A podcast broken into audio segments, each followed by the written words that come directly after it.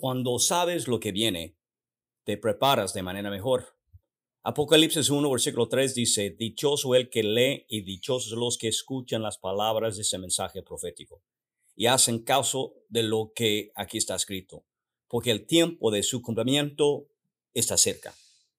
Más de lo eterno puedes ver, menos de lo temporal te puede distraer.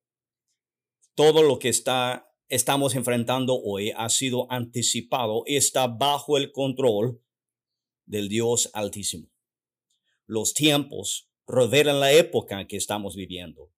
Ya no estamos viviendo en el pasado, pero tenemos una promesa que estamos viviendo en un tiempo glorioso y veremos mejores cosas que vienen. Mantente enfocado y no te afanes por las cosas secundarias. No te distraes en lo temporal y lo pasajero. Eres más que vencedor.